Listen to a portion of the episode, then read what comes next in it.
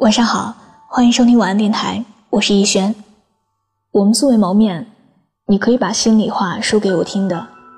我的个人微信是六一九三八七六四零，记得添加的时候要标有听友字样。我的新浪微博是我给你的晴天，那里有我的故事。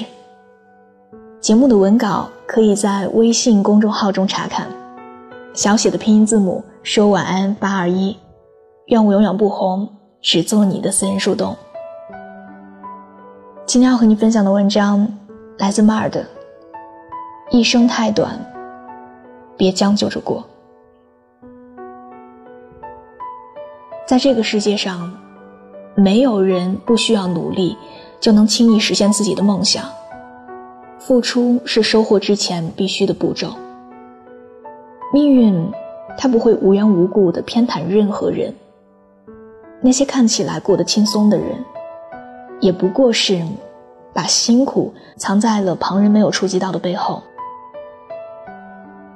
我在上一个公司工作的时候，认识了一个和我合租的姑娘。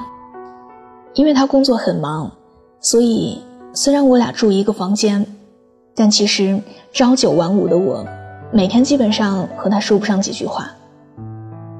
在周末的时候。她也很少像其他年轻女孩子一样逛街、煲电话粥，而是白天去图书馆窝上大半天，晚上又回来在网课上学语言。我们俩的年龄相差不多，但是当我每个月还在过着勉强自给自足的生活时，她已经在电话里一脸认真又自信地跟她妈妈说：“你别上班了。”我能养得起你。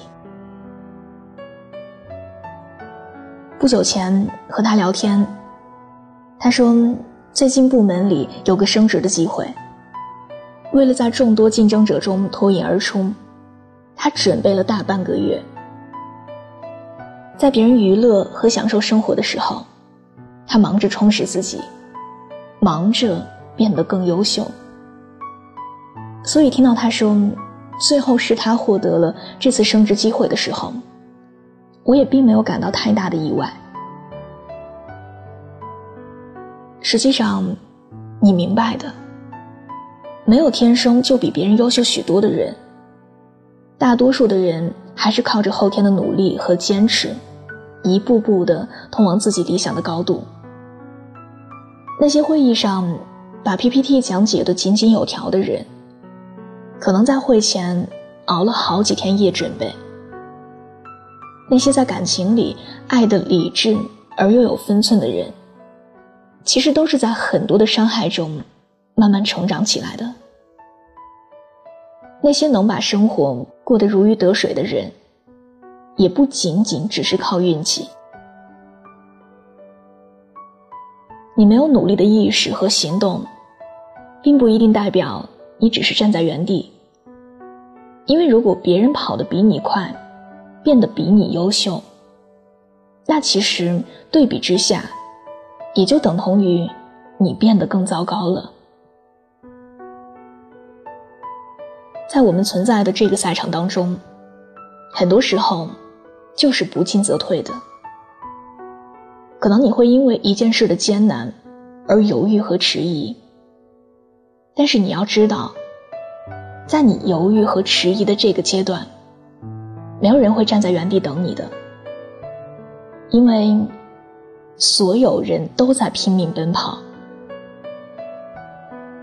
但所谓努力，并不意味着你一定要每天加班到深夜，忙到掉头发、长眼袋。只是工作之余的时间，不一定全都要用来休息和娱乐。挣得的薪水也不一定都要用来满足基本生活和物质需求。当你换一个角度和态度去支配你的时间和金钱，你就会发现，原来生活还可以这么过。让自己变得更好，也并没有你以为的那么难。我有个朋友，他毕业两年。现在在一家广告公司做文案，薪水算不上多高，但他在周末的时间经常去看话剧。我曾经问他，一张票小几百块钱，两三个小时就看完了，花起来不心疼吗？他跟我说，他的确特别喜欢话剧，而且他做这一行需要源源不断的灵感来创作新的内容，所以文化的输入也成了一个必不可少的部分。他说，钱花在某些地方叫消费，但花在另外一些地方，也可以叫做投资。听完他的话，我觉得很在理，也开始明白他的文字里那些信手拈来的引经据典，除了拥有写作的天赋之外，更多的其实还是因为私底下做了很多的知识积累。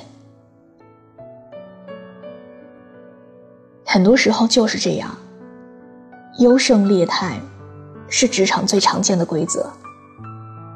你只有不断的丰富自己，提升自己，让自己拥有别人不可取代的价值，才能够在自己的领域稳当的占有一席之地，不是吗？祝你做个好梦，晚安。当天这道门合上，冰箱里没人在雪中送炭，呼吸缺氧。这一带并无路向，漆黑里为燃亮我的信仰，力遍风霜。冰封了血肉，无能力挡一仗。活像无名氏为爱战死沙赠我急救药箱。今天你避谈实伤，收拾那幕墙，自养白面羊，生活如常。即使我滞留门内竭力拍响，不变你谁想？谈维持现状安好，远远说不上。气候过时，何以压止我寻方向？注满热血，坚强眼前由谁掠夺？日后岁月，以初心对抗暴雪，不怕在低温中气喘。愿望无惧否决，理想长存高空盘旋，这困局就用双手来解脱。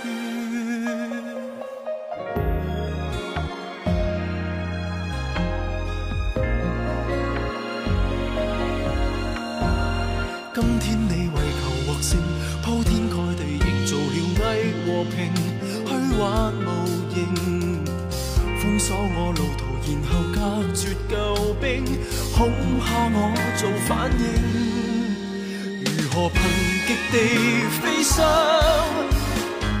冻见我本性，我亦会重现我这一套求生本领。残破身。躯注满热血，坚强眼前由谁掠夺？日后岁月，抗暴雪，不怕在低温中气喘。愿望无惧否决，理想长存高空盘旋，从不缺。心里梦热度，终可溶解这。纵没闲情逸致换快乐，题材是冰山一角。藏着我埋没我，仍有知觉。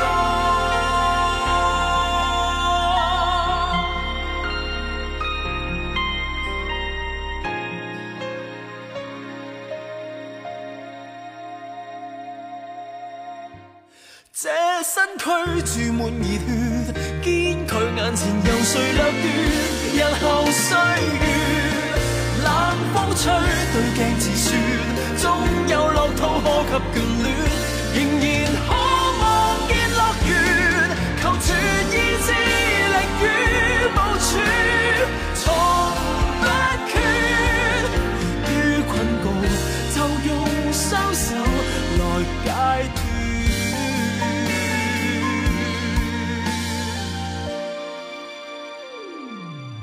这困局。就用双手对决。